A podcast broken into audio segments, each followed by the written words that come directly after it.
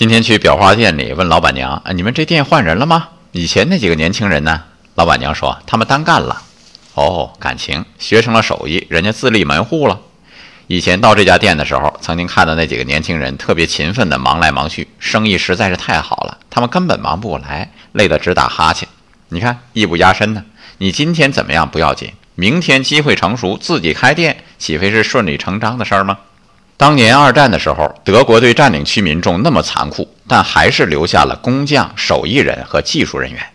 有道是“荒年饿不死手艺人”呢，有一技在身太重要了。我说这些，是因为最近正好一位咱们高能量生活圈里的朋友问我，面临跳槽选择，他犹豫不决。我跟他说啊，这好像是找对象，你想找一个多么优秀的对象，就把自己变成一个多么优秀的人吧。找工作也一样，咱们争取都做一个手艺人，爱生活，高能量。